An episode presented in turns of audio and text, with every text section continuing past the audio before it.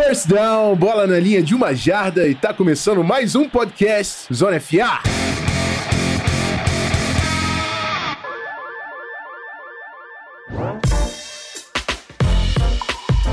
Fala pessoal, tudo certo? Estou de volta, hein? Estou de volta. Tive um, um, uma bye week na semana passada, logo antes do Super Bowl, né? Mas aqui é que, é que nem o Eagles. Sai Carson Wentz, entra o Nick Foles, Gui de la Coleta tá ali na segurança e tô tranquilo. Tô tranquilo com o nosso quarterback 2.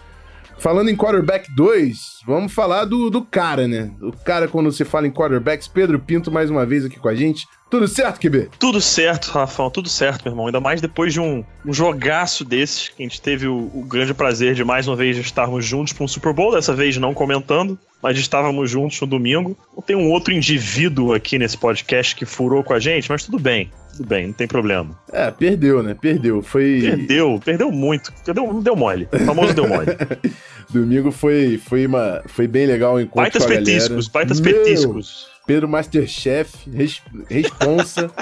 E, mas enfim, Guilherme Beltrão não foi, mas tá aí, né? Viu o jogo, pá, vai participar com a gente. No Skype ele não falta. É, depois dessa recepção calorosa do meu amigo Pedro Pinto, me sinto muito bem-vindo a fazer o programa aqui mais uma vez. Gostaria de agradecer o convite, é sempre uma honra.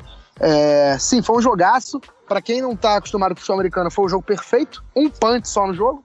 De resto, só términos de posse de bola de maneiras incomum. E é isso, vamos falar muito desse jogo aí, mas mais alguns outros assuntinhos aí. E o Rafão não fez a semana passada porque ele tava no Pro Bowl, né? Já que o Rafão é nosso estrela aqui. tá bom, beleza, tá certo. Então é, é, isso, vamos falar muito de Super Bowl. O primeiro bloco vai ser dedicado à grande final da NFL, vencida pelo Eagles, primeira vez campeão da NFL. Parabéns para toda a torcida do Eagles, todos os torcedores do Eagles, Henrique Bulho, inclusive, que trabalha aqui com a gente, que colabora lá no site, torcedor do Eagles, mereceram demais. Foi um jogaço. Vamos falar disso no primeiro bloco. Vamos falar também da situação do Josh, Josh McDaniels, cara, que ninguém entendeu nada. Não dava nem para acreditar quando saiu o, o, a notícia que ele recusou, deu para trás no acordo com o Indianapolis Colts. E vamos falar um pouquinho também da classe do Hall da Fama que foi anunciada no dia anterior do Super Bowl. Tudo isso e muito mais fica ligado até o final do programa. Vamos pro primeiro bloco, vamos falar de Philadelphia Eagles e New England Patriots.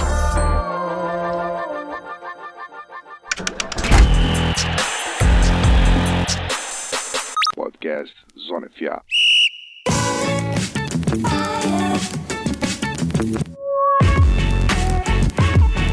Isso aí, isso aí. A grande final da NFL aconteceu e meus amigos Nick Foles, campeão MVP do Super Bowl. Explica isso aí. Eu acho que eu não vou mais analisar a NFL, cara. Depois dessa, tipo, acho que não vale mais a pena. Cara, não tem como tem como, cara. Eu fico sem palavras, mas assim, é, é uma coisa que, que nós falamos já do Jaguars. É, a gente não falou com essas palavras que eu vou, que eu vou dizer pra frente, mas a gente já falou do Jaguars, que contra o Patriots, se, se, você tiver, se sentir medo no jogo, eles vão sentir o cheiro e já era. Cara, o Eagles não sentiu medo em nenhum momento. O Eagles tava mil por hora o jogo inteiro. O próprio Doug Patterson falou que, cara, para ganhar de um time como o Patriots, você tem que ser agressivo o jogo inteiro. Se você duvidar de alguma decisão sua, aí que você perde o jogo. E para mim, cara, o, o, que define o jogo não é nem. O, o que definiu que eles iam ganhar foi uma coisa que a gente só viu depois. E não foi nenhuma jogada, não. Foi a hora daquele, daquele fourth and one na goal line é, do, do Eagles que rolou o passe do Trey Burton pro Nick Foles e tudo mais, que eu tinha lido em algum lugar que foi o Nick Foles que chamou a jogada. E foi ele mesmo. Porque eles iam tentar o fourth and one ali, que em tese não precisava, mas eles sabiam que tinham que ser agressivos para ganhar do Patriots, e acabou sendo uma poste de bola que, foi, que fez a diferença no jogo. E o Nick Foles chega no lateral do campo, quando o Doug Pearson vai dar a jogada para ele, e ele já pergunta se ele quer Philly Philly, que era que é a Philly Special, que era aquele trick play. Aí o Pearson olha para ele, mas ele não olha para ele assustado, ele olha para ele pensa, perde um segundo e meio ali raciocinando e fala: Vambora, partiu, Philly Special, vambora. Do, confiando no seu, no seu quarterback. E, cara, the balls, the size of the balls do Nick Foles para puxar isso numa fourth and one, cara, é porque quer ganhar mesmo, entendeu? Zero medo de, de, de dar errado, confiança total no time, no elenco.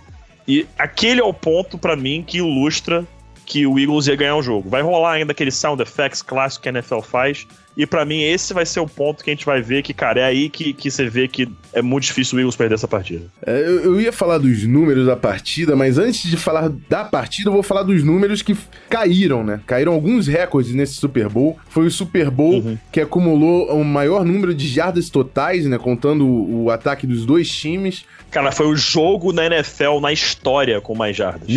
1151 jardas entre Philadelphia Eagles e New England Patriots. O Tom Brady fez 505 jardas, que foi a maior marca é, em Super Bowl. Além disso, ele bateu a marca de 10 mil jardas em pós-temporada.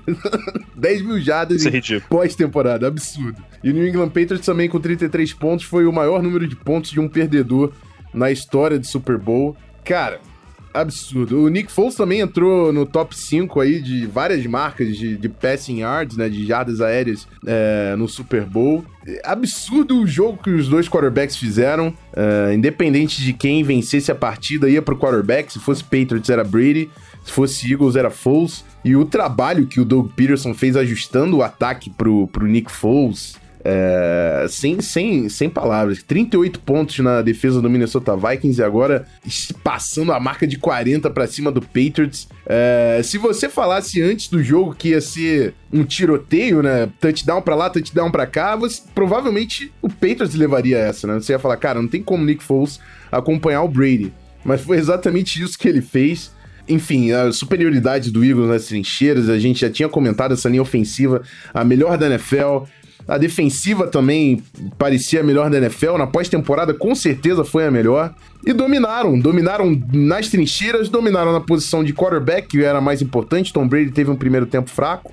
A gente estava vendo diversas estatísticas surpreendentes, negativas pro Patriots no início do jogo. Nunca marcaram pontos no primeiro quarto, umas coisas muito bizarras para um time tão vitorioso. E eles estavam cumprindo o script, a gente com aquele, com aquele sentimento de, ah, tá, então no final eles vão vencer de novo, né? Era, era a narrativa que parecia que a transmissão estava querendo montar, mas uhum, o final foi uhum. diferente. Vamos, vamos para os destaques. Beltrão, você que está quieto ainda não se manifestou. Por favor, o seu destaque dessa grande final entre Eagles e Patriots. É, tô só aprendendo aqui com vocês, né? Mas enfim. Cara, o destaque que eu dou, muita gente diz que. Eu, eu acho um absurdo isso. Mas teve, teve gente que colocou a derrota na, nas costas do Brady da recepção que ele não fez. Ah, essa da... galera não sabe o que tá falando, cara. É, Vamos começar por aí, né? Não, não fazem a menor ideia bola... do que estão falando. Exato, dele ter segurado muita bola no, no fumble forçado pelo Graham. Enfim, algumas dessas situações falaram que o Brady também errou os passos que ele não deveria errar no último, na última campanha, aquela derradeira, no, no faltando um minuto. Mas eu acho que o grande ponto da vitória do Patriots, do, vitória do Patriots é o costume, né? Da vitória do Eagles sobre o Patriots, foi o ataque do Eagles ter passado por cima da defesa do Patriots. Eu acho que é, é esse, esse foi o matchup que foi o determinante na vitória. o ataque do Eagles soube aproveitar as valências e soube explorar as deficiências da defesa do Patriots. É, e essa foi a maior diferença do jogo. E meu outro destaque também vai para a ausência do Malcolm Butler, que a gente ainda vai falar um pouquinho mais de profundidade disso, mas foi a ausência do Malcolm Butler do jogo que eu acho que foi um fator que fez diferença na partida também. Porque colocou. O Patriots é mestre em fazer aquela. o chamado next man up, né? Tipo, beleza, não tem você aqui, mas o cara que entrar vai fazer a mesma coisa que você faz, só que dessa vez não foi mais ou menos como a gente imaginou. É, o, o, os substitutos do Malcolm Butler, né, o Bad Mose e teve um safety também, que eu esqueci o nome dele, Johnson. É... Jordan Richards, o nome do safety. Não souberam suprir a ausência do, do Malcolm Butler na, na, na cobertura que eles fizeram. E isso também ajudou ao, ao, completar o ponto que eu falei que foi o ataque do Eagles, que foi muito superior. Mas esse é o meu destaque, e o que eu tinha falado no começo do podcast também. Para quem não gosta de futebol americano, ou para quem começou a acompanhar, foi um jogo perfeito, cara. Muitos pontos, é, jogadas muito bonitas, é, um punch só, que foi do Eagles, é, field goal errado, extra point errado, ou seja, lances icônicos, lances marcantes, reserva ganhando, enfim, foi um Super Bowl com muita história. E é isso, dá para você colocar que eu que adoro histórias por trás do esporte, dá pra você colocar que o Nick Foles, que é o quarterback reserva, foi comandado pelo Doug Peterson, que foi o quarterback reserva, e também tem como assistente e coordenador ofensivo o Frank Rich, que foi quarterback reserva. Os três juntos no mesmo time venceram Tom Brady, que foi campeão pela primeira vez como quarterback reserva. Então, e foi o último a fazer isso. Então, para quem gosta de histórias por trás do esporte, por trás do jogo, essa é mais uma bem interessante pra gente contar também. Algumas curiosidades, né? E. Exato. É, Pedro, seu destaque. Cara, meu destaque. Meu destaque é. Acho que é o game planning do, do, do Eagles, cara. É o game planning do Eagles de saber colocar o Nick Foles em situações que são confortáveis para ele, uma coisa que a gente já sabia que, que o Doug Patterson e sua comissão técnica tinham feito, é voltar pro tape dele na época é, que ele deu certo com o Chip Kelly como coach do, do Eagles, e foi até uma coisa engraçada que eu li, não lembro onde, mas é, torcida do Eagles que tanto odeia o Chip Kelly, até que o Chip Kelly teve um, um dedo aí em, em, ajudar esse time a ganhar, porque eles foram ver justamente o ataque do Chip Kelly para ver o que, que o Nick Foles fazia, fazia de melhor. É, e foi lá que ele realmente jogou bem. Então, para mim, acho que é o game planning do Eagles de saber é, colocar o Nick Foles em situações confortáveis, rodar os conceitos que ele sabe rodar, explicar uma coisa importante de RPO pra galera, do Run Pass Option. O Run Pass Option não é aquela coisa super básica de ah, ou você dá um handoff ou você joga nas, nas lentes que tá saindo na, nas costas do, do middle linebacker, não. Isso é o básico do RPO. É o RPO aula número um, digamos assim. É, mas você consegue complicar um pouco mais as coisas. Você consegue fazer um RPO com conceito stick, você consegue fazer é, um RPO com conceito curl, com conceito ISO, o que quer que seja. Então, é, é, isso que o Eagles começou a fazer, botar RPO com, a, com crossing routes no meio do campo. Então, isso foi o que o Eagles começou a fazer para facilitar a vida do Foles. E é uma coisa que a gente vê na NFL aumentando cada vez mais. E acho que depois desse Super Bowl aí, a gente pode saber que, como todos os especialistas americanos falam, é, it's a copycat league, é uma liga que todo mundo imita o campeão a gente pode ter certeza que o, a utilização de RPOs vai aumentar. É, e, cara, o game plan. O game plan achei simplesmente fantástico. O fato deles serem agressivos a partida inteira. A única coisa que eu vou dizer que me incomodou do jogo, por mais tenha sido um jogo muito bacana e de pontuação alta, para quem começou agora a assistir, é, é realmente muito legal. Mas me incomodou um pouco que as duas defesas, cara, errando o tackle pra lá e pra cá. Isso foi meio feio de ver. A mecânica de tackle das duas defesas, uma coisa assim, horrível, horrível. As duas defesas vacilando muito, muito blown coverage, muito blown coverage por ambas as defesas. Muitos passes fáceis para os dois quarterbacks, não vou dizer que todos foram, porque o Nick Foles e o Tom Brady acertaram alguns passes incríveis no jogo, mas a gente viu muitos passes com, cara, o recebedor completamente sozinho. Então, assim, as defesas tiveram algumas falhas, mas, cara, foi um jogo. Não tem nada melhor que um jogo que vai até literalmente o último lance. Isso é um fato. Rafão sabe bem disso. Jogo até o último lance. Bom, não tem nada que te empolgue mais que isso. Na verdade, a gente espera esse Super Bowl, né? Uhum. Tipo assim, pode, pode escolher como é que vai ser o Super Bowl. Cara, eu não quero escolher, eu quero que vá pro último lance. Seja lá o que acontecer no meio disso aí. Eu quero que seja decidido na última jogada e vamos que vamos. Sim. O resto a gente vê. E é isso que a gente espera, isso foi o que aconteceu. Aliás, tem acontecido, né? A gente tem tido Super Bowls legais. É, e foi uma coisa interessante também que o Chris Wessling, que é, é jornalista barra analista da, da NFL.com, falou uma coisa interessante. Falou, cara, o Patriots sempre nos proporciona um jogaço no Super Bowl. É impressionante. É sempre um jogaço. Na era Verdade. Brady Belichick, é sempre uma jogada faltando 10 segundos, que no máximo, que vai é, definir a partida. Tanto é impressionante. Que a, a partida que eles venceram com o maior número de, de pontos foi a última, que foi um uhum. touchdown na prorrogação, que foi seis. Antes Sim. foram dois field goals e um. Quer dizer, foram, foram três pontos de diferença e quatro pontos. Sim. Né, que foi o do Seahawks. Sim. Fora isso, Não, e, os dois, e os dois que perderam pro Giants também, foi até o último segundo. Pro Giants foram até o último segundo, exatamente. Sim. O Giants foi, foi 17 a 14 e o outro, não me lembro qual foi o placar, mas foi uma Real Mary que quase que o Morocco pegou até. Mas enfim, é sempre, é sempre jogão mesmo, é verdade. Bem observado. E fala muito também sobre a capacidade do Patriots de fechar os jogos, né? que é tão importante uhum. quanto se manter no jogo durante é, toda a partida. O meu destaque, como não poderia ser diferente, vai para as trincheiras, né? De novo, o Eagles ganhando de dentro para fora. Não tem muito o que falar. O trabalho que foi feito tanto na linha ofensiva quanto na defensiva durante toda a temporada carregou esse time para mim, principalmente. Não, nem sei se principalmente na defesa, porque o ataque também, sem essa linha ofensiva, ia se limitar muito. Que a mobilidade de, de todos os jogadores ali, o Lane Johnson, o Jason Kelsey. O Kelsey e o Johnson, eu já eu sei Deus. que são os dois OLs mais móveis nas suas posições. E aí você pode falar de, de Vaitai, de Wisneski, do Brooks, mas também são jogadores móveis. A linha fez o que queria, o, o Patriots já tinha problemas nas trincheiras. Eu fiquei com pena do, do right tackle, cara, o Fleming, o jogo, o Odo de vez em quando joga por lá também, mas desde que o, Mar o Marcus Cannon machucou, ficou difícil o, o esquema de proteção do New England, no New England Patriots. Não à toa a pressão veio pelo lado direito, naquele fumble do Graham, se eu não me engano. E é isso.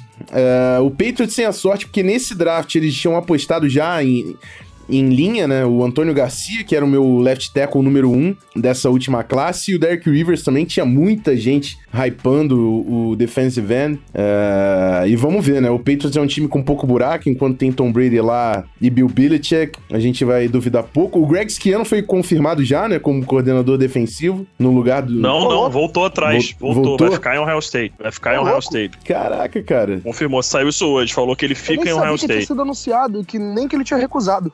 que doideira. Não, não, eles estavam supondo que ele assumiria, mas eu vi hoje uhum. é, que ele fica em Ohio State. Não vem. Aí estão falando que o Flores deve ser promovido a defensive É, o, o, natural seria a subida do Flores. Eu vi a notícia do, do Esquiano mais cedo. Mas, enfim, ainda assim, a, a base tá ali. O Flores teve até entrevista para head coach, se eu não me engano. Então, é um nome já que tinha uma certa força na coaching staff. Patriots é isso. Todo ano disputando e o Eagles também com a base que construiu, o Jason Peters voltando, o Carson Wentz voltando, tem tudo para fazer uma baita de uma temporada no ano que vem. Falando de uma baita de uma temporada na, no ano que vem, eu vou passar para esse ponto, a projeção de cada time na próxima temporada, começando com Pedro. O que, que você acha? O Patriots e Eagles vão disputar de novo no ano que vem? Como é que vai ser a situação deles na conferência? Cara, é, eu passei boa parte dessa semana escutando os podcasts é, americanos para pegar justamente informações pós-Super Bowl e tudo mais. E uma que me chamou a atenção foi que o Eagles tem vários astros contra, com contrato assinado até 2020. Carson Wentz, McLeod, Acho que tem mais um outro Jeffrey. jogador de linha defensiva, Alshon ah, tá. Jeffrey, tá. jogador de defesa também. Então, eles estão com vários jogadores com contratos garantidos por mais três temporadas. Então, cara, o Eagles é um time que vem, vem forte. O Carson Wentz era o, seria o provável MVP da temporada até romper o ACL. Ele vai vir voando ano que vem. Pessoal que se acha que tem quarterback controversy, esquece. Já foi retirado da mesa a ideia. O Doug Peterson falou no dia do Super Bowl, inclusive, que eles esperam voltar lá com o Carson Wentz no comando. Então, Carson Wentz é o titular desse time. Mas eles já sabem que eles têm um quarterback reserva que, independente da situação acontecer, o cara consegue resolver, não é ele foi Super Bowl MVP. É, cara, o Eagles é um time que tá montado para dominar a NFL durante, durante alguns anos. O Patriots, é, a gente vai falar mais à frente sobre essa situação, mas o Josh McDaniels ficar muda completamente o panorama. Completamente. Até ele sair do Patriots, amigos meus, torcedores do Patriots, que, que entendem muito de futebol americano, estavam confiantes, mas ainda assim um pouco preocupados, porque eles sabem o que Josh McDaniels traz para a mesa como coordenador ofensivo. E ele ficando agora, esse ataque do Patriots vai ter a volta do Julian Edelman, é, vai ter aí possivelmente o Antonio Garcia assumindo a vaga do Nate Solder, que deve sair na free agency. Gronkowski, o pessoal falou que ah, pode aposentar, ele não vai aposentar. Quer fazer essa pergunta pra ele depois do jogo, entendeu? O cara cabisbaixo. Ele, ele começou falando, não sei, não sei, eu tenho que falar com a galera. Ele, ele deu uma, a famosa resposta, galera, na boa, foda-se, cara, não me enche o saco com isso. Tipo, eu não quero responder pergunta de aposentadoria agora, cara. Entendeu? Então esquece essa ideia de aposentadoria, o Gronkowski não vai aposentar. O Patriots vem forte, o Patriots vem forte, tem que acertar essa defesa, mas é aquela coisa, eles jogam na AFC East, cara. O Bills, Dolphins ou Jets vão fazer frente ao Patriots anytime soon? Não vão. Então, o Patriots, para mim, vem campeão da divisão de novo ano que vem, na luta pelo number one seed de novo. Cara, uma parada que eu acho maneira é, é que o Patriots, eles não, não gostam muito de, de jogadores com hype e tal. E eles têm aqueles running backs todos ali que dividem o backfield. O James White sempre cresce na pós-temporada. Mas já, já pensou na chance de provavelmente ter um Ronald Jones ou um Geis ali na, na pique do Patriots? Cara, eu ia ficar bem intrigado. Rapaz, seria bonito, Eu ia ficar hein? bem intrigado colocar um cara seria desse bonito, no backfield. Cara. E sobre o Solder, eu também, se fosse o Patriots, depois do jogo perdido da forma que foi, eu pensaria duas vezes em não dar grana pro cara. Que eu acho que é uma peça importante. É claro, o Antônio Garcia é um cara que eu, eu gostei muito do tape, acho que é um cara com muito potencial. Mas você perder um veterano estabelecido como o Solder para colocar um cara no segundo ano, que quase não jogou na primeira temporada porque perdeu com lesão, é, é complicado. Mas enfim, é o tipo de movimento que o Patriots confia em fazer. Beltrão, sua projeção para os finalistas da NFL. Olha, é, realmente, concordo com o PP, basicamente em relação a tudo. Acho que por a competição na AFC ser bem mais fraca, apesar de ter times que estão surgindo aí, o Jaguars, é, o Chiefs ainda tem um time muito bom, o Chargers talvez, não sei, né? Não gosto de falar sobre o Chargers, mas o Chargers pode ser que pinte aí como um candidato a, a playoff ou um pouquinho, uma corrida um pouquinho mais profunda na, no, nos playoffs. Mas dentro da divisão, o Patriots ainda é soberano, não deve ser incomodado pelos times, pelo Bills, é, Dolphins e Jets e deve levar divisão. Não pode ser que compita assim. Pode ser não, vai competir pela primeira seed, mas acho que não sei se dessa vez ganha. Talvez o Patriots encontre um cenário um pouco diferente para ele, é, ter que jogar fora de casa alguma partida de playoff. Mas eu não acredito que o Patriots chegue nos playoffs e dispute título de novo, ainda mais com a manutenção do Josh McDaniels e tudo mais. O Brady não dá sinais nenhum de que vai é, que tá diminuindo o seu ritmo, que tá é, perdendo para o father time. Parece que o Brady ainda está vencendo tempo. Enfim, conta com a volta de jogadores importantes, Julian Edelman. É, a Dota Hightower volta pra defesa, vale lembrar Hightower, isso. exatamente. Esquecido. É, o Hightower é, exatamente, ele é o coração dessa defesa do Patriots, ele vai voltar. É, enfim, tem o draft ainda para reforçar alguma coisa ou outra. Então acho que o Patriots é aquela história, né? O Patriots é o Patriots. Né? Enquanto tiver Bill Belichick e Brady, eu eu não tenho como apostar muito contra eles. Só que eu acho que o caminho do Super Bowl desse, do ano que vem vai ser um pouco mais difícil. Esse ano eu achei o caminho bem tranquilo pro Patriots, sinceramente. Tirando o jogo da final de conferência, o Patriots parece que não teve dificuldade. Alguns jogos de exceção, tipo os Steelers lá no Heinz Field e tal, mas fora isso não teve. E o Eagles é o que ele falou, cara. Se você conseguir manter uma base, você tem um quarterback jovem, que é muito bom, já se provou na liga. Você tem jogadores, você tem a, uma melhor linha ofensiva da NFL, você tem uma das melhores linhas defensivas da NFL. Não tem por que não imaginar que o Eagles vai competir forte pelo título ano que vem de novo. É, e título mesmo, né, do Super Bowl, não digo nem divisão. Só que aí entra outra parada, a competição pela NFC é bem feroz, a gente tem times que podem surgir, que estão a poucos de ajustes de competir, ou times que competiram esse ano que estão lutando com tudo. É, talvez, acho que o caminho do Eagles é mais difícil pela competição e o Patriots é um time que vai ficar mais fraco ou, ou vai ter um caminho mais difícil pelo, pelo próprio time. É, mas eu acho que ambos têm condições de voltar ao jogo, voltar ao grande jogo, né? O Super Bowl. E é isso. Acho que não tem muito o que fugir disso, não. Eu tenho um ponto para colocar de cada um. O do Patriots, ele é mais. mais de sacanagem, mas tem gente que pode acreditar. Porque depois que aconteceu com o McDaniels, eu não duvido nada que foi o Bill Belichick que convenceu o, Doug Marrone a ficar com o Boros também. Porque isso tá estranho, cara. Porque o Jaguars era para competir no ano que vem de novo. E o Boros, eu não sei se vai carregar Jacksonville pra. Cara, Lake, Lake cara, Boros é difícil. É, então. É, o que eu falei mais foi, cedo. Foi mais o Billet, dizer, cara, algumas semanas. É possível. Então, o, é, essa, essa campanha do Jacksonville em playoff, chegar na final de conferência, foi uma coisa boa para curto prazo, mas a longo prazo talvez tenha sido horrível pro Jaguars. Porque assim, eu não consigo ver o Blake Bortles, por mais que ele tenha foi horrível, bem. cara. Vamos confirmar. Foi horrível. Exato. Eu, assim, ele, ele, fez uma partida ótima contra o Patriots, ele fez um jogaço contra os Steelers, mas eu não confio no Blake Bortles para carregar esse time para competir pro Super Bowl. O Jaguars não confia, porra. Exato. O Jaguars vai, ter, vai ter sempre, vai ter sempre sempre uma hora que esse time vai ficar precisando de uma performance dele, ou precisando que ele apareça, e ele talvez ele não seja esse cara. Então, assim, o Jaguars tem a chance, ou tinha, né? Não sei se está definido isso, de consertar essa, essa parada, porque se o Jaguars conseguisse se livrar, entre aspas, do Black Bortles, sem contar que não gostaria nenhum centavo para cortar ele. Não, nenhum agora centavo. não, agora tá complicado. Complicou a situação para eles, porque ele fez uma cirurgia no punho, e se chegar o dia do medical check do fifth year option dele e ele não passar, garante o contrato dessa temporada automaticamente. Então eles ainda estão a mercê disso. Se eles quiserem, talvez, falarem, ah, ele vai ser o quarterback ano que vem. Chegar no dia, ele passar no exame médico, e aí eles falarem, ok, vamos pensar, será que vale a pena cortar? Será que a gente mantém ele? Será que a gente volta atrás do que a gente falou? Só que se ele não passar no exame médico, tá 100% um garantido dele o salário desse ano e acabou. 19 Esquece. milhões. 19 milhões. É, é um dinheirão, né? É um dinheiro que, por exemplo, você não pode gastar e querer contratar outro, né, quarterback. Não, é impossível, é impossível. É impossível. Você gasta 19 milhões se em um, já gasta, era. Exato. Se você gastar 19 milhões em um, você, você fecha a porta pra, pra Kirk Cousins ou qualquer outro cara que pinte aí. Sim. Sei lá, um dos, um dos três do Vikings aí. Cara, para mim era notório que o, que o Marrone tava... Se, se sentia preso no play calling ali por causa do Boros. Ele não confiava em abre o jogo. É, a analogia que a gente faz com o Bortles é mais ou menos o que aconteceu com o Mullark no Titans, né? Só que, na verdade, o Bortles da história era o Mullark. É. Só que o Titans foi e demitiu. Mas era basicamente isso. O time do Titans ganhou do Chiefs e garantiu o emprego do Mullark, mas isso foi péssimo ao longo Sim. prazo. Só que a própria diretoria do, do Titans chegou e falou: ah, realmente a gente tá vendo aqui que é melhor manter, tirar ele do time e tal. Só que o Bortles parece que tá conseguindo mais um ano, né? É. Enfim, vamos ver. Né? Eu- na verdade, eu acho. Eu, eu falei que é o Marrone, mas se eu não me engano, foi o Hackett que fez o play calling na pós-temporada. Posso estar enganado. É, foi o Hackett, Hackett, né? foi, o- foi o Hackett mesmo. É, o, o Titans, cara, é um time que eu tô curioso, porque eu gosto demais do Matt LaFleur e eu quero ver o que ele vai fazer com o Mariota. E a, a base do Titans é muito forte. A linha ofensiva é boa, tem o Derrick Henry, é, o. Corey Davis lá, que é um wide receiver que eu gosto muito também. Enfim, vai ser interessante de acompanhar. Sim, tem o Delaney Walker. que Delaney é um Walker, sim, o John também. Smith, que é foi novato esse ano, que eu gosto pra caramba também, que veio do, do, do draft. Mas o ponto que eu ia dar pro Philadelphia Eagles é que Frank Rich agora parece ser o nome mais forte para assumir o Colts, o coordenador ofensivo do Eagles, e o Vikings vai entrevistar o De Filippo para coordenador ofensivo. É claro que com a saída do Frank Rich pro Colts se confirmar, o Eagles pode promover o De Filippo e isso vai complicar as, as coisas provavelmente na negociação com o Minnesota.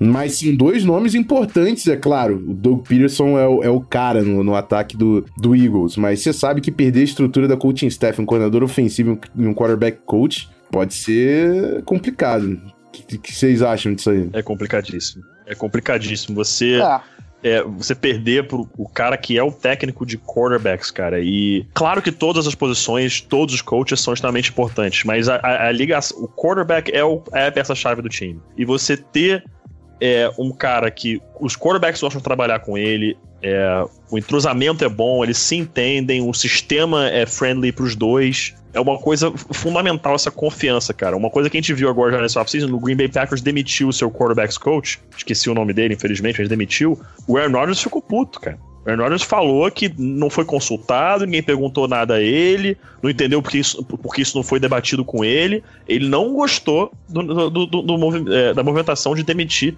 o quarterbacks coach. Então, assim, é, essa movimentação toda aí vai ser muito interessante, vai ser importantíssima ficar de olho, porque o pessoal fala que, que o Doug Peterson e o Frank Reach foram importantíssimos em Filadélfia, mas o DeFilippo, todo mundo que tem acompanhado mais de perto sabe que ele foi fundamental os dois quarterbacks jogarem o que jogaram nessa temporada. Então, certamente, agora com o Reach, com essa oportunidade de de repente assumir o Colts, cara, se eu sou o Eagles, eu faço de tudo pra manter o DeFilippo e promover ele para offensive coordinator, porque o play call tá com o Doug Peterson, mas você mantendo o DeFilippo no, no elenco é, é- é fundamental. Beltrão, alguma coisa a manifestar?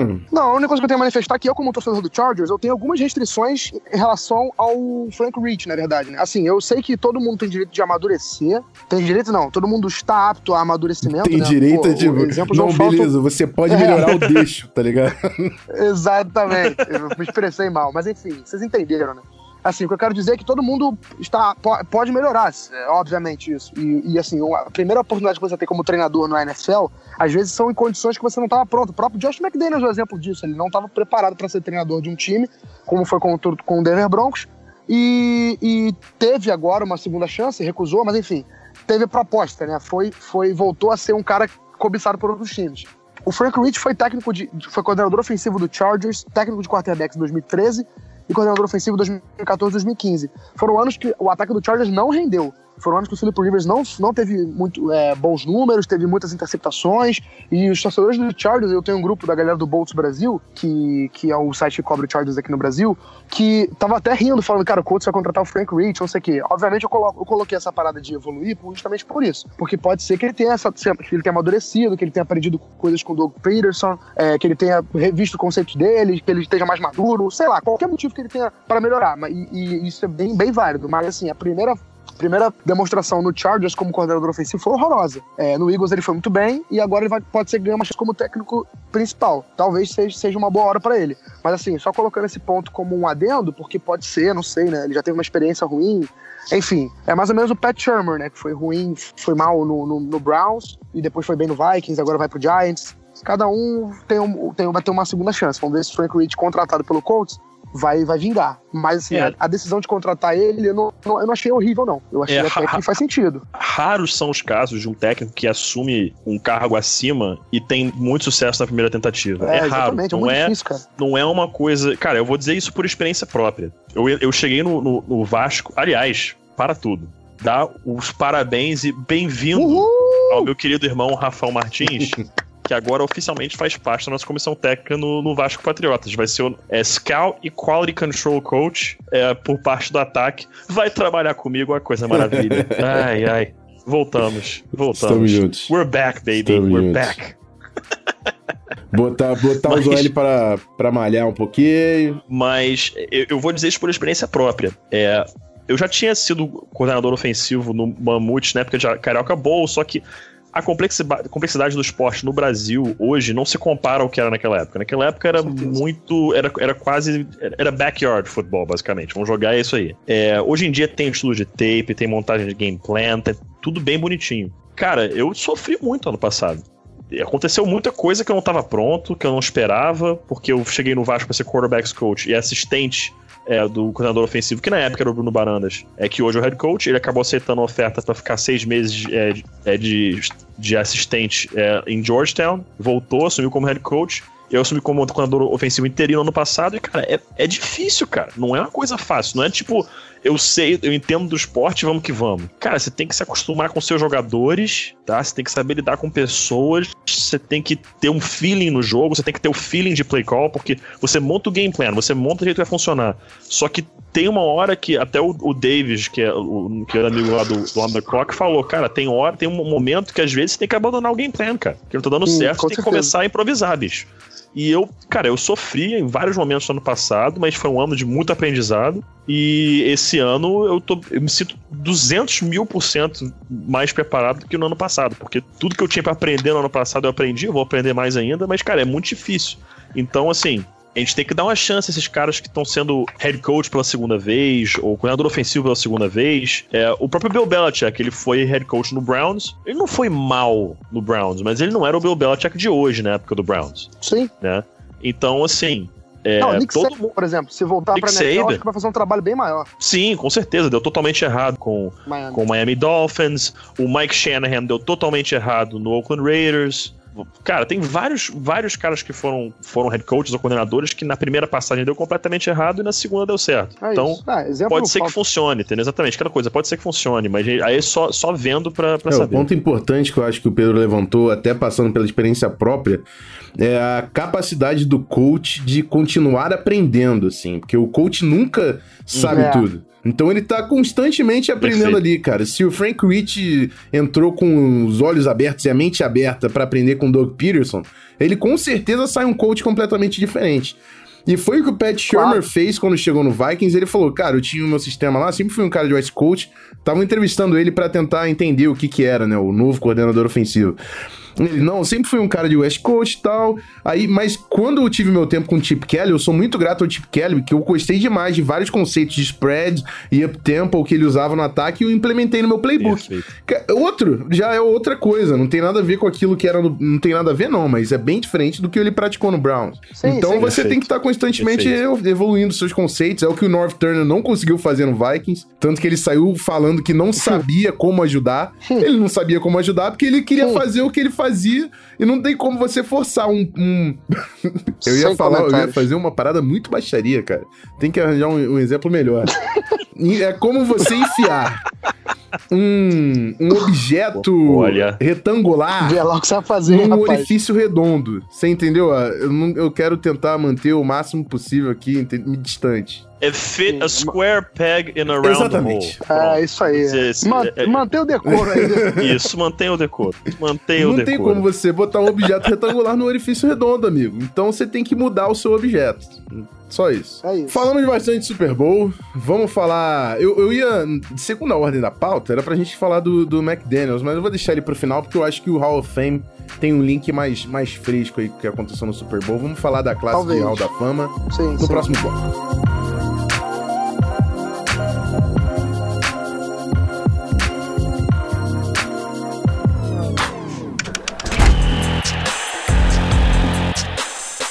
Podcast Zona FA.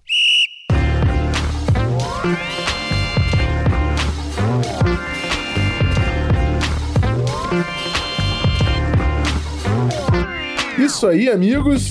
Vamos falar daqueles que entraram no hall da eternidade da NFL. Monstros sagrados que se juntaram a, a, outros mitos. Quando você é um mito na NFL, amigo, você entra pro Hall da Fama. Se você não entende o que é o Hall da Fama, é isso. Você é um mito, oficialmente. É, é calçada da fama, exatamente. exatamente. Bom, é, vamos fazer então por destaques. Primeiro eu vou passar a, a classe completa. Completa. É, entraram em 2018 Bobby Better, Robert Brazil, Brian Dawkins, Pedro Segure, se segure, por favor. Jerry Kramer, Ray Lewis, Randy Moss, minha vez. Terrell Owens, Brian Lacker. E- é isso, cara.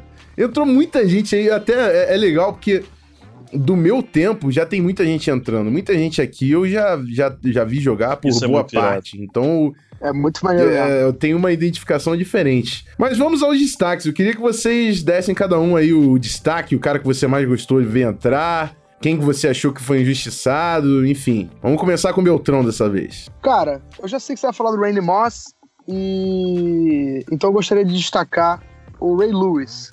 O Ray Lewis é o cara, assim, desde que eu comecei a acompanhar a NFL, eu já olhava pra ele, assim, já via o Ray Lewis em campo e, e lembrava, e sabia, só, a única coisa que eu pensava é intensidade. Intensidade, liderança, e é isso que o Ray Lewis era, cara. O Ray Lewis era o coração de qualquer time que ele jogava, ou melhor, qualquer time que eu quis dizer em qualquer ano, obviamente. Qualquer roster, qualquer roster, Baltimore- qualquer roster. Exatamente, ele só jogou pelo Baltimore Ravens. Aliás, ele é o Baltimore Ravens, ele e o Ed Reed, né? É, mas assim, acho que ele um pouquinho mais, porque ele, ele é a personificação da, da franquia, tá lá desde o início da franquia. É, foi a primeira escolha da franquia na- no, no draft de expansão. Do, do, Ra- do Ravens. É, enfim, duas vezes campeão do Super Bowl, é, já ganhou o prêmio de jogador ofensivo do ano, foi pro All Pros oito vezes, cara. É, 12 Pro Bowls, cara, enfim, tá no time da década de 2000, que é uma década. Olha, tudo bem que toda década tem jogadores, mas a de 2000, não, não vou não vou arriscar dizer que é a melhor. Mas assim, meu Deus do céu, cara, que timaço é o time da década e o Ray Lewis tá lá como titular. Então isso diz muita coisa. Cara, não tem muito o que passar disso, não. Assim, a última, a última temporada dele diz muito sobre o que é o Ray Lewis, né? Teve uma lesão grave no tríceps, ou no bíceps, eu não vou lembrar agora, mas ficou fora da temporada quase toda, foi dado como até aposentado por alguns, se recuperou pros playoffs, voltou, fez jogo de 12 tackles, jogo de 10 tackles, e se aposentou segurando o Vince Lombardi Trophy pela segunda vez, cara. Os dois títulos do Baltimore, o primeiro e o último até então, o com o Ray Lewis. É, é, acho que ele é o meu destaque. Um first ballot que já estava praticamente garantido e foi uma honra ver esse cara jogar, principalmente pela forma que ele jogava, né? Pela intensidade em campo, a liderança que ele, que ele botava. A dancinha de pré-jogo. Cara, esse cara era muito swag, mano. E também, como eu falei swag, não tem como destacar que o cara veio da onde, The Rafa? you, baby. Não, You know. It's all about the you. Exatamente. É, e o Ed Reed também, mas enfim, o Ed Reed vai ser Hall of, Fame, Hall of Famer ainda. E é isso. Meu destaque é o Algum injustiçado, na sua opinião, não? Olha, cara, difícil falar. Mas eu acho que foram boas escolhas. Foram boas escolhas. O, o, o Terrell Owens entrar, achei justo. Ele não, tentou, não entrou na última avaliação. Foi questionável. Muita gente achou que foi um snub. É, mas eu achei que foi justo ele entrar agora. E aí, eu não, não sei se eu vou discordar de alguma coisa, não. Acho que foi, foi- foram boas escolhas.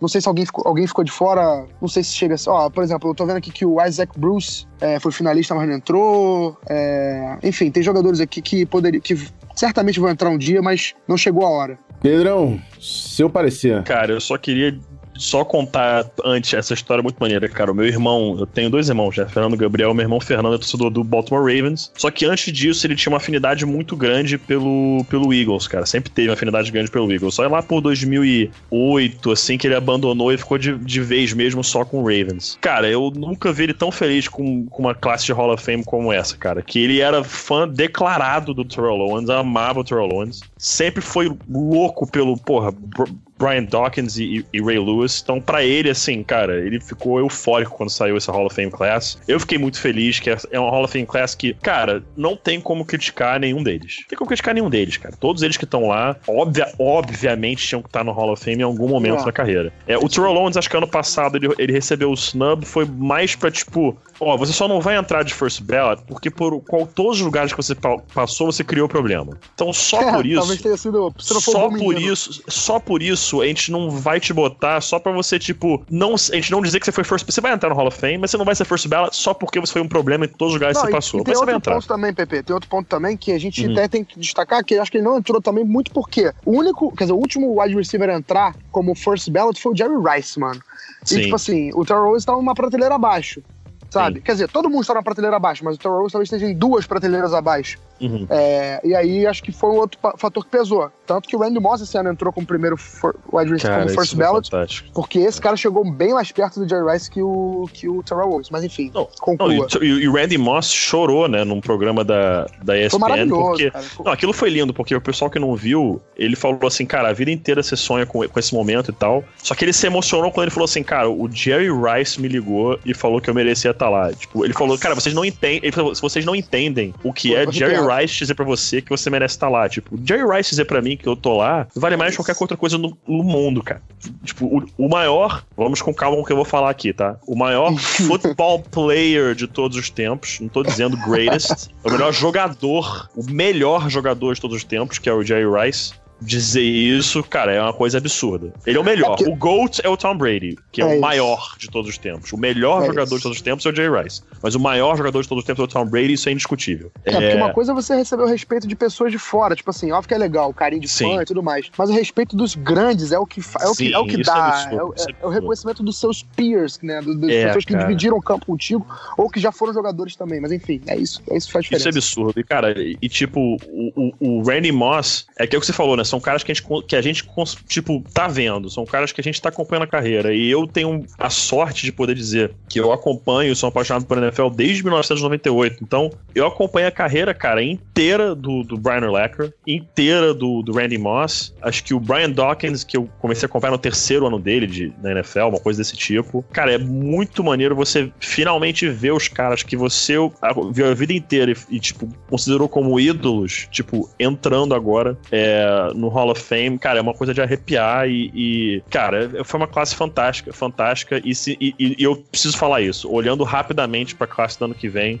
Cara, eu tô muito empolgado pro Champ Bailey entrar. Muito. Eu tô doido pra ver o Champ. Porque o Champ Bailey, pra mim, é, é o maior jogador defensivo que eu já vi no Broncos. Ainda. O Von Miller vai passar, mas a- por enquanto, Vou esperar por isso não, hein? por enquanto, o maior defensive player que eu já vi jogar no Broncos foi o Champ, cara, o Champ Bailey.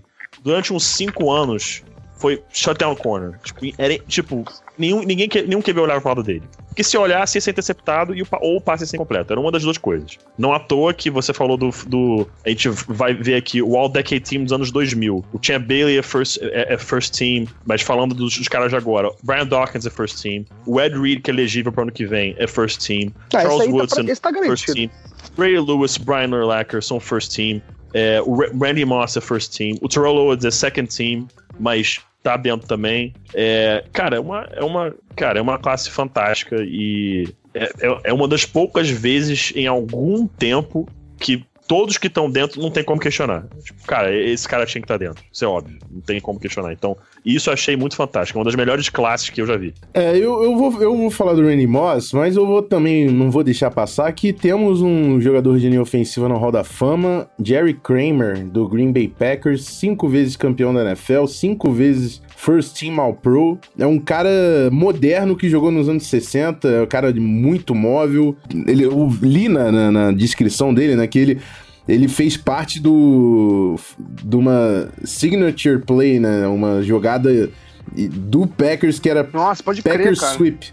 Que hoje nada mais é do que o sweep. Mas é o Packers Sweep que deu origem à, à- jogada e, e o Jerry Kramer fez parte disso. Tem coisa mais moderna hoje para um jogador de linha ofensiva do que o pulling e, e- e a mobilidade. A gente viu nesse ano a linha ofensiva do Eagles colocando isso em prática e dominando a NFL dessa forma. Então, queria falar do Jerry Kramer, apesar de jogar pelo rival Green Bay Packers, mas máximo respeito aos jogadores de linha ofensiva. E Randy Moss, cara, o melhor jogador que eu vi no meu time, não tenho nem o que falar. E eu tinha uma. Quando eu comecei a ver NFL, eu, eu lembrei disso com a Roda da Fama. A primeira jersey, a primeira camisa que eu comprei foi do Randy Moss no New England Patriots. Esse cara era, era um absurdo. Cara, não tem. para mim, não tem o que falar. É, para mim, é a mesma discussão do, do Julio Jones e Antonio Brown, que eu falo que não tem como você falar que o Julio Jones é melhor que o Antonio Brown, é, é você. É, o, o, Je- o Jerry Rice é o Antonio Brown all time e o Randy Moss é o Julio Jones all time. E pra mim, os dois são os melhores nesse, nesse ponto. Assim, o, o Jerry Rice era o cara absurdamente refinado e extremamente profissional. E o Randy Moss era o freak físico, mas ele elevou isso no nível, meu irmão, de incomparável, incomparável. Ele era muito mais rápido que todo mundo, muito mais alto, o jump ball era 90% de, de conversão, é absurdo. Absurdo. Randy Moss foi absurdo e é claro que foi um prazer ver, ver ele no Hall da Fama, principalmente pela toda a história também que teve né, na, na, chegada na NFL. Ia pra Florida State, aí perdeu a bolsa porque teve problema extra-campo, foi pra Marshall jogar na segunda divisão e, enfim, first rounder do Minnesota e agora vai pro Hall da Fama. É um monstro, é um monstro o Randy Moss. Eu não acho que teve injustiçado, mas eu tô de olho no Steve Hutchinson, que é o, um, melhor jogador de linha ofensiva Boa, que eu vi no meu perfeito. Vikings, entendeu? Boa. E o cara é muito monstro também. Tem que ter uma, uma, uma clubistada aqui na, em algum período, né? Então eu vou clubistar no, não, justo. no Hall da o Fama. O PP falou do Champ Bailey também. Exatamente, então eu quero ver o Steve Hutchinson mas também. o Steve Hutchinson tem que entrar também. Eu acho que o Steve Hutchinson tem que entrar também. É, mas Ele a questão é, um que, é que, que, merece, que eu falei. Exato. Eu, eu Kevin Mawai é outro. Kevin Mawai é outro, que é um monstro. É, mas tu pensar também da enormidade do Jerry Kramer, o cara entrou em 2018 também, né? Linha ofensiva é complicado. complicado. Exato. É, ainda mais guard, né? Tackle ainda tem um pouquinho mais Sim. de moral. Mas enfim, é, outro, outro jogo que a gente pode falar aqui também, que vale destacar, até pro nosso amigo Marcelo Ferrantini não matar a gente, não matar a gente de soco, é o Brian Urlacher, que para quem não sabe foi um dos grandes linebackers da NFL, né? Um dos grandes linebackers dessa, da, da década de 2000, da, da, da história da liga. É, é líder de tackles do, do Bears, que é um time que é defesa purinha, né? Tipo assim, foco todo na defesa. Então, você ser líder de tackles de uma franquia cuja, sei lá, a essência é defesa, diz muito sobre ele. Levou o Bears ao Super Bowl, é, acabou perdendo pro Colts, mas enfim, tem performances lendárias no, na pós-temporada. É, liderou o Bears em oito vezes em, em, tackles. Cara, enfim, foi um dos grandes jogadores da década de 2000 na posição de linebacker e jogou 12 anos no Chicago Bears. Jogou, quer dizer, jogou 13 temporadas no Chicago Bears, todas elas em alto nível. E era o White Shark, que é um baita apelido para jogador também, né? Não, a torcida do Bears ficou eufórica. O, o, o tamanho do, do Lacker no Bears é. Enfim, absurdo. É. Agora, só dizer é, aqui de nomes que foram. que não são snub, mas não entraram ainda. Se você olhar rapidamente o All Decade Team dos anos 90 da NFL, todos os caras de first team de ataque estão dentro, exceto um, que é o Tony Boselli do Jacksonville Jaguars, que é um que o Peter King já falou que ele tá muito perto de entrar, que se pegar um ano aí sem nomes, entre aspas, lock, ele deve entrar. E aí tem mais dois da defesa, que são os dois safeties, que são do first team, que é o Leroy Butler, do Green Bay Packers, e um que pessoalmente eu vivo puto que ele não entra e falo mesmo, que é o Steve Atwater, safety do Broncos. Que esse cara foi um monstro do antes. Nem vem, não começa. Não me irrita. tô quieto, tô quieto, não me irrita. Não me irrita. Cara, ele era um monstro, ele era um assassino. Assassino na defesa, eu não sei como ele tá dentro ainda, mas aí pode ser só meu clubismo. O John Lynch foi finalista também, não foi? Foi finalista, foi finalista. É um que tem que entrar também. É um que tem que entrar também. Não, o John Lynch que deu a porrada no, no Drew Brees e fez ele ir pro, pro Saints. ele que fez aquele sack no Drew Brees. Já marcou quando ele tava, no, quando tava no Broncos? É, foi ele. Eu não lembrava que foi ele, safety blitz. Caceta, não lembrava disso. É, doideira. Enfim, demos uma bela pincelada na classe de Hall da Fama e agora é a hora do TV Fama NFL. Vamos falar de fofoca, vamos falar de Colts Adorei, e Josh McDaniels. Ok, ok. okay. Fica okay, aí, fica okay. aí. Depois da vinheta. Não sai não.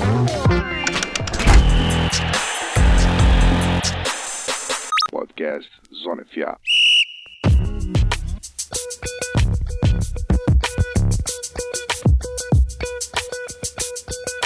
Fala pessoal, é isso aí. Ainda estamos nos recuperando desse momento. Bateu uma, uma onda rede TV aqui do nada, mas estamos vivos. Estamos vivos. E vamos falar, vamos. Cara, eu, eu, tô, eu tô surpreso até agora, né? É claro que a notícia é recente, mas. O que que vai ser Josh McDaniels, cara? Assim, ele tem que ser enorme no Patriots mesmo, cara. A única saída dele agora é ele ser enorme no Patriots. Que eu acho que nenhuma franquia da NFL vai oferecer mais nada para ele depois dessa. É, enfim, vamos, vamos passar os fatos, né? O Josh McDaniel tinha um acordo com o Indianapolis Colts. Ele foi verbal, verbal, verbal é, não tinha falar, nada aí, assinado, verbal. mas porque a, a, a, NFL não permitia, porque se a NFL permitisse, provavelmente já teria assinado. Ele não tinha nada assinado porque é Isso. é contra a, a regra da NFL. Ele foi para Foxborough, foi para o CT lá do Patriots para limpar o seu, o seu sua sala, né? Pegar suas coisas, dar aquela famosa despedida dos seus companheiros quando o Bill Belichick, Robert Kraft, a galera do conselho do, do New England Patriots chegou junto, fez umas promessas, trocou uma ideia.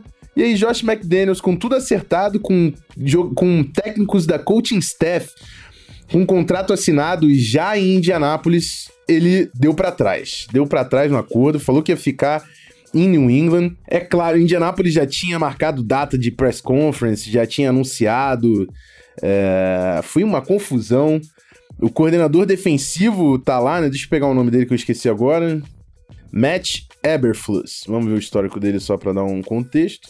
Só para saber de onde veio o amigo, né? Porque teve que se mudar para ir para ser o coordenador defensivo do, do Indianapolis Colts.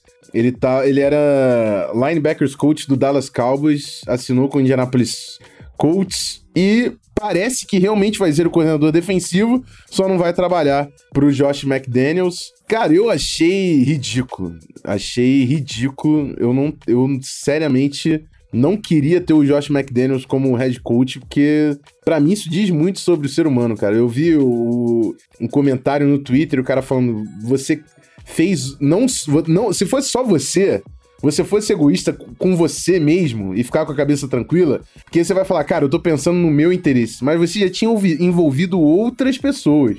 Tinha o coordenador de defesa, tinha alguns position coaches lá também, que já tinham ido para Indianápolis, um projeto seu que eles assumiram, e você dá para trás. já tinha assinado o contrato. Aí, é, exatamente. Aí perguntaram pros caras que tinham um contrato assinado: ah, vocês já sabiam disso? E eles falando: não, cara, eu tô, tô tão abismado quanto vocês com essa história toda.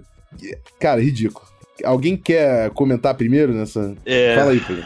Cara, então, eu tenho algumas coisas para falar. Vou começar devagar, pessoal primeiro, pessoal que tá ouvindo aí, tenham paciência, porque o meu raciocínio é vai ser um pouco longo. Número um, que fica a lição para todo mundo na face da Terra. Só tá certo quando tá assinado só tá certo quando tá assinado. Se, o papo, se a caneta não encostou no papel ainda, não conte com o que não existe. Vamos começar por aí. Essa, para mim, foi a primeira falha do Colts, tá? A primeira falha do Colts foi contar com algo que foi apalavrado, ok. Se sou eu e eu dei minha palavra e falei que vou fazer o negócio, eu vou fazer, porque eu vou honrar a palavra que eu dei. Para mim, o aperto de mão já é o suficiente para dizer que eu fiz o negócio. Mas, no mundo que nós vivemos, caneta no papel é o que importa, tá? Vamos dizer isso aí. Segundo, já teria saído pelo Adam Schefter que Robert Kraft é, entre aspas, com as pessoas que ele falou, eu vou falar em inglês primeiro, will forever try to fuck over that organization because of Deflategate. Que vão tentar sempre, é, pode cortar, mutar aí os xingamentos mesmo, vai ter, sempre tentar foder com o Colts depois da situação do Deflategate. Isso aí que é o Robert Kraft o que ele quer fazer. É, o que teria acontecido quando ele for limpar o armário dele? Que espaço de 48 horas ele chegou lá para limpar o armário dele, a sala dele e tudo mais, que apareceu o Kraft e o Belichick falou, não, não, não, peraí, vamos conversar, vamos tudo mais, que o Kraft estaria disposto a pagar o salário que ele quisesse para ser coordenador ofensivo e continuar por lá, é que o Bill Belichick virou para ele e falou, I'm going to open my world to you, no sentido de, eu vou te ensinar tudo sobre scouting, sobre roster management, sobre cap space, sobre tudo. Basicamente estão grooming o McDaniels para ser o futuro head coach do New England Patriots. É basicamente isso que tá acontecendo. O Bill Belichick tem contrato com o Patriots até o final da temporada de 2019 19, então ele tem mais dois anos de contrato ainda. O meu palpite sempre foi de que ele não vai ser coach após os 70. Ele mesmo já falou isso. Se for isso, ele teria mais cinco temporadas para como head coach até se aposentar. Eu não acho que ele vai ficar assim. Eu acho que ele vai ficar mais duas, talvez três, vai se aposentar. Eu acho que é, o McDaniels ficando meio que comprova isso. Não, não teve nada prometido ao McDaniels de ser head coach futuro do time, mas pelo andar da carruagem aí, parece que é isso que vai acontecer, que ele vai assumir depois é, do Belichick. De tudo isso que foi feito, por mais que tenha.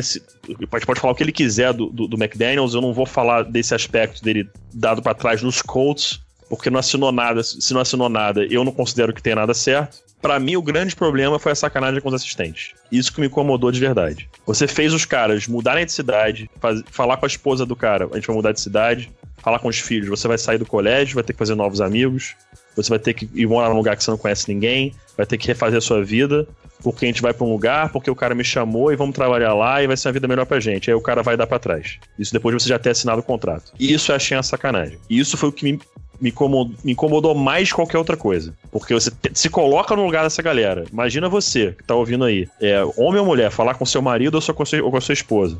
Que vai mudar de cidade, vai mudar de, sei lá, vamos escolher duas cidades quaisquer aqui do Brasil, sei lá, vamos mudar de São Paulo para Recife, ou de Salvador para Brasília, ou do Rio de Janeiro para Porto Alegre, quer que seja, porque eu vou ganhar um, vou no emprego que eu vou ganhar mais, vai ser melhor pra gente, mas a gente vai ter que mudar nossa família inteira e mudar nossa, nossa vida por causa disso. E aí quando chega lá, o cara que te, contra, que te contratou falou assim: ah, a propósito, eu não vou ficar aqui não, tá? É esse cara aqui que você mal conhece que vai ser teu chefe. Pô, isso é complicado, cara. Isso é complicado, entendeu? Então, assim, isso me incomodou profundamente. Dito isso, é um palpite que eu tava tendo com. Aliás, eu tenho que falar isso, que isso me surpreendeu. É, o Bruno, que é o nosso head coach lá no, no, no Patriots, Bruno Barandas, cantou essa pedra para mim nove e meia da manhã do dia, antes de o Colts anunciar o Josh McDaniels como head coach.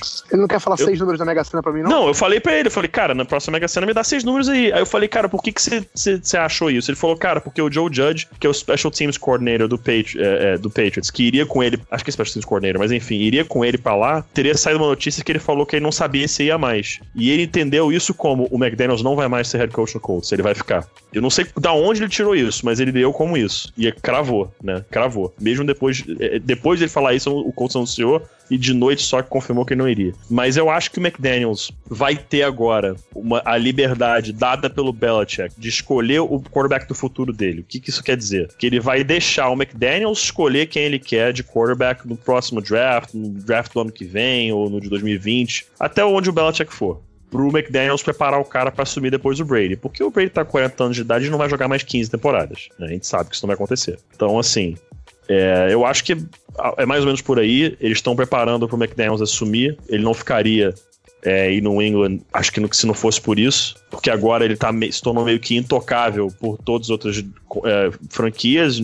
Eu, pelo menos, se eu fosse general manager ou dono, eu não. Nem, eu sequer entrevistaria o McDaniels ano que vem pra coordenador, pra head coach. Fala assim, cara, não vou nem tentar, porque eu, se, eu, se eu me palavrar com o cara e o cara der pra trás, eu atrasei minha, minha franquia inteira. Então eu não, não vou nem tentar. Por mais que eu ache ele um puta coach, é, isso mostra que talvez ele tenha que trabalhar um pouquinho o people skills dele. É, que foi o que é, eventualmente acabou fazendo com que ele fosse demitido do Denver Broncos. O people skills dele foi o que complicou a estadia dele em Denver. É, mas enfim, eu, eu continuo sendo fã do trabalho dele, isso não, vai mudar. É, mas eu acho que foi uma puta de uma sacanagem com os assistentes que resolveram mudar a vida inteira deles pra seguir o cara até uma, até uma franquia, vai começar um trabalho que agora não vai acontecer mais. Só um momento notícia. Frank Rich será entrevistado na sexta-feira pelo Indianapolis Colts e John DeFilippo será Opa. entrevistado quinta-feira pelo Minnesota Vikings. Só porque bateu aqui Opa. e eu quis passar. Vamos ver, vamos ver do que sai disso Justo. aí. Vamos ver do que sai disso aí. É, Beltrão, alguma coisa a adicionar ao nosso momento TV Fama? Olha, é, acho que o PP foi perfeito em falar que o pior foi ter é, feito um compromisso ou ter, ou ter é, forçado, né? Ter feito com que pessoas é, de fora, né, pessoas que não são da família dele, assistentes dele, tivessem que mudar a vida e depois ter dado pra trás, isso foi lamentável mesmo. E você falou muito bem também quando disse que a imagem dele fica agora bem manchada perante as, organizações, porque ele deu a palavra dele pra pra uma franquia. Por mais que isso não, realmente não seja nada oficial, mas é uma palavra, é, é- é algo que, pô, praticamente deixou o Colts garantido. O Colts não foi atrás de nenhum técnico. Quer dizer, na ele verdade, ficaria, né? Na verdade, saiu até uma notícia falando que o Colts tinha três ou quatro nomes. Mas assim, eu acho que parece que isso é uma, isso é uma conduta normal na NFL. Não, ficou um negócio muito tipo, ah, o Colts estava contando com essa desistência. Obviamente que não. Mas saiu uma notícia de que o Colts estava com três ou quatro nomes no gatilho caso ele desse pra trás, ou caso desse alguma coisa errada na negociação. É, mas a- eu imagino que o Colts não imaginou que fosse chegar na- nesse ponto. Acho, acho que o Colts fosse chegar, tipo, de ser entrevistado, ter feito uma proposta pra ele e ele ter falado não. Mas ele falou sim, depois ele falou não. Então, é isso é que surpreendeu todo mundo. É, do ponto de vista do Kraft, falar que faz tudo pra F essa franquia do Colts, eu acho lamentável essa postura. Até porque quem tá errado na história é o Patriots, por causa do Deflate Gate.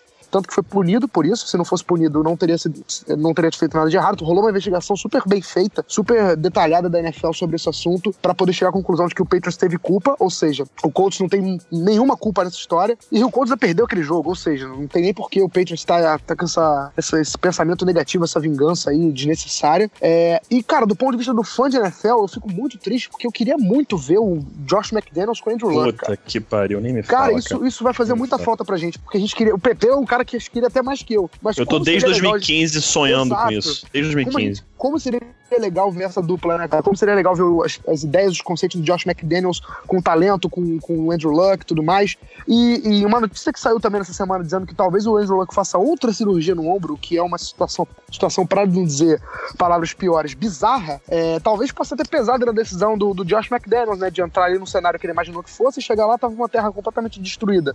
Pode ter sido isso. Mas é o que, o que você falou, Pepe. Não, nada justifica ele, ele fazer com que pessoas tenham se mudado, mudado a vida, virado tudo de cabeça para baixo para chegar e, e, e, fazer essa desfeita. Então acho que foi péssimo para a imagem do Josh McDaniels. Foi péssimo também saber o, o quão baixo foi o Patriots, se, se foi. Obviamente não foi só para ferrar com o Colts, mas se você pô, usou isso de combustível para uma negociação, eu acho muito feio isso cara. Eu acho muito feio mesmo. É, mas, assim, do ponto de vista pro Patriots, isso é maravilhoso, né? E, assim, ele é um cara que pode ser que se torne, não um Bill Belichick, porque até, não sei se são, são conceitos, são, são mentalidades diferentes. Cara, isso nunca vai acontecer. Um outro Bill Belichick exatamente, nunca vai acontecer. Exatamente. Esquece, nunca vai acontecer. Então, mas, mas se ele for um técnico competente com, com as coisas que ele conseguir absorver do Belichick, talvez ele seja um cara que faça ser útil ao Patriots, né? Seja um técnico que fique durante alguns anos aí e faça com que o time se mantenha relevante e competitivo.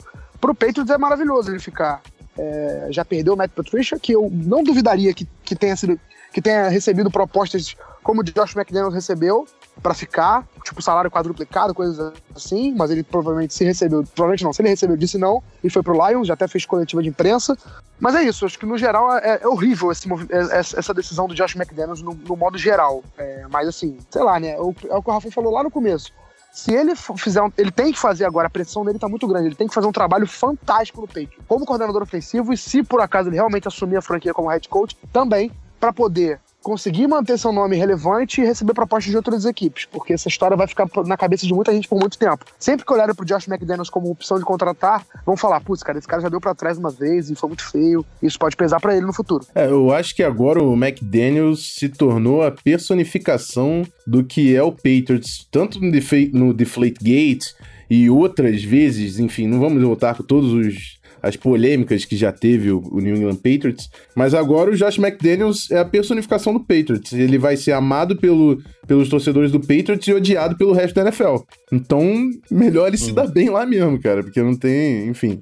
É bem isso Não mesmo. tem muito que. É, e teve, e, e teve uma história hoje é, que, evidente, por ser torcedor do Broncos, eu, eu, eu, sei bem de muitas coisas que aconteceram na época dele lá em Denver. Uma que saiu hoje que eu tinha até esquecido. Teve um jogador, um wide receiver, não lembro qual, é, ele falou que na época que ele passou pelo Broncos, ele foi cortado pelo time, só que quando ele foi cortado, ele tava passando as férias, uma coisa desse tipo, é, na casa dos pais dele, e eles não estavam em casa, e que um assistente do, do McDaniels teria ligado por casa dos pais dele e deixado uma mensagem de voz dizendo que ele foi cortado e que sem explicação, e que ele ligou de volta pro número e que o assistente ou secretário saúde falou assim: "Ah, ó, fica tranquilo que o McDaniels ou um dos assistentes dele vai entrar em contato com você e vai explicar. E que nunca entrou em contato, ficou por aquilo mesmo. Então, assim, claro que a gente tem que levar isso com a pitada de sal, porque agora que o cara fez o que fez, qualquer história negativa que aparecer vai vir à tona e as pessoas podem exagerar, a gente não sabe a que ponto as coisas são verdade ou são mentira, mas é, é, é, é uma coisa que de repente ele tem que aprender a lidar um pouco melhor com pessoas. Mas aí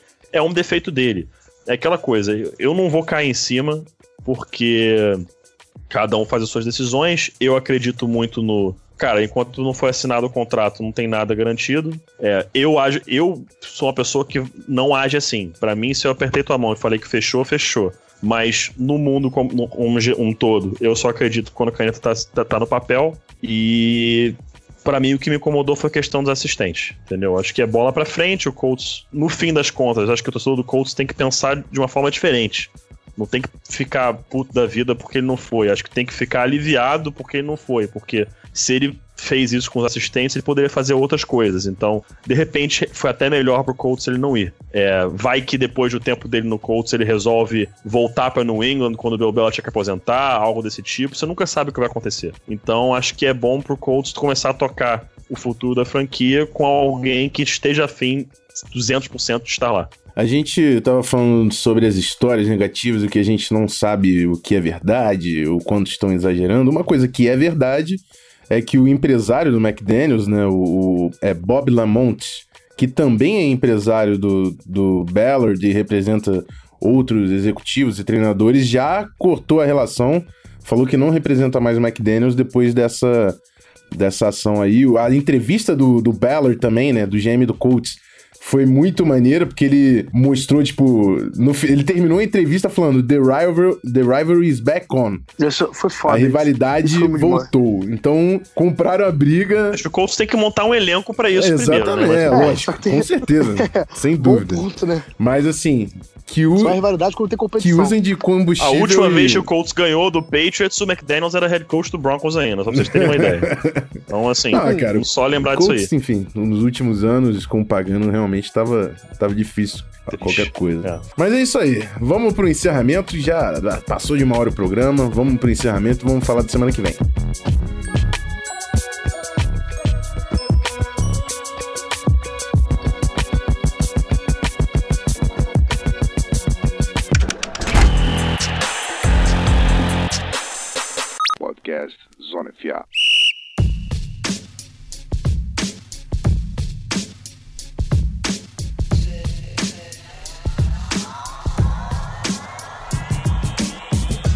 Isso aí, galera.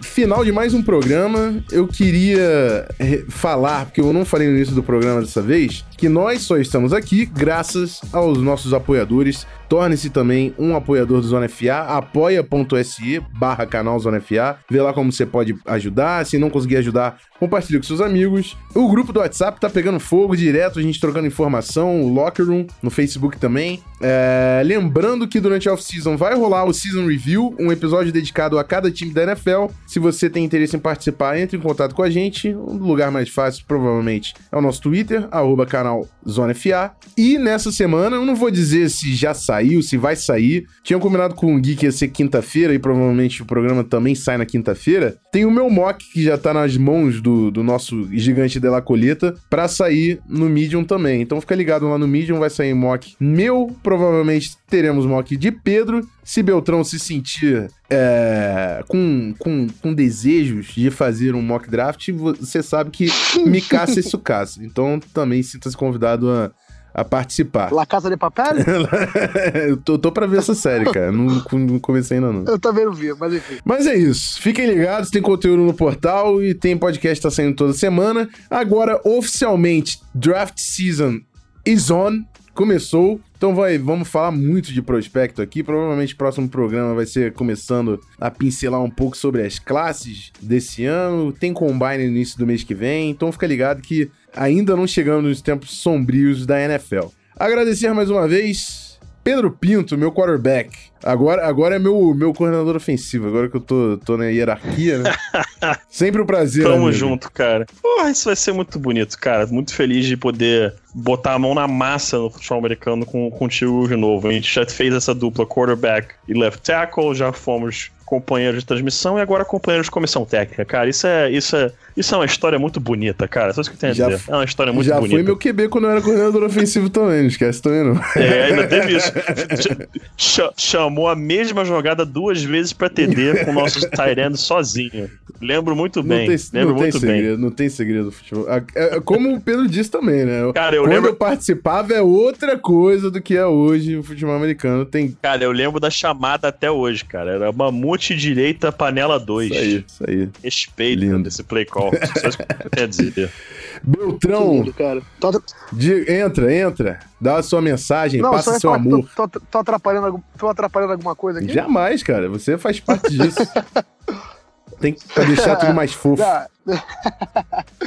Ah, cara, sempre um prazer, tá? Sempre um prazer estar com vocês aqui, falar de futebol americano. Cara, a gente tá na, naquela, aquele ainda hypezinho de Super Bowl, daqui a pouco vai vir o draft, então a gente tá numa época que dá pra viver ainda, né? Não vai entrar na depressão. Tem draft, tem free agency, tem ainda a gente analisando treinadores chegando, treinadores saindo. Então ainda tá, dá pra respirar futebol americano nesse- nessa época. Então a gente pede só pra vocês continuarem acompanhando a gente. E é isso. Vamos trazer muito conteúdo legal aí nessa, nessas semanas. É, se você quiser ficar sabendo de tudo na temporada de 2018 da NFL, conte conosco.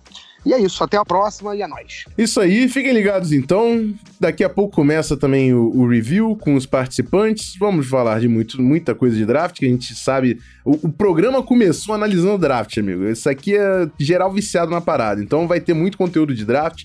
Não esquece também de passar lá no, lá no On The Clock, que o Pedro toca com o Felipe e o Davis, dois amigões nossos, pra ter o conteúdo completo. Vai ter guia de draft que eu tô ligado, vai sair, vai ficar bonito. Então é isso. Até semana que vem. Fui.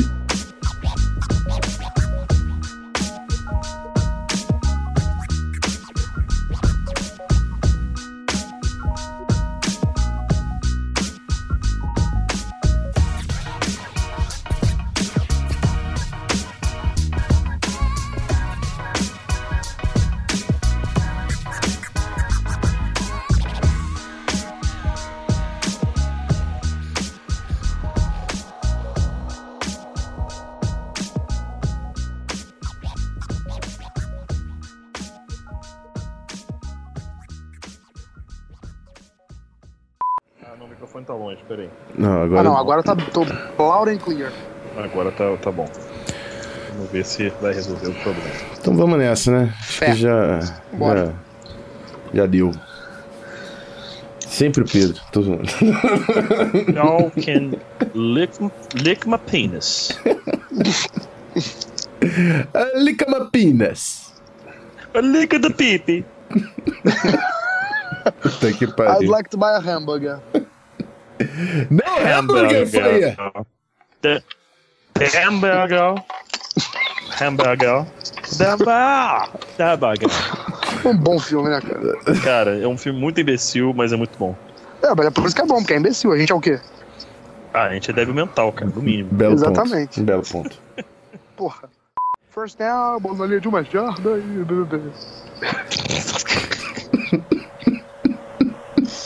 Valeu. Por favor, deixa essa ser a abertura. Por favor, deixa essa ser a- abertura. Não, não faz isso não, cara.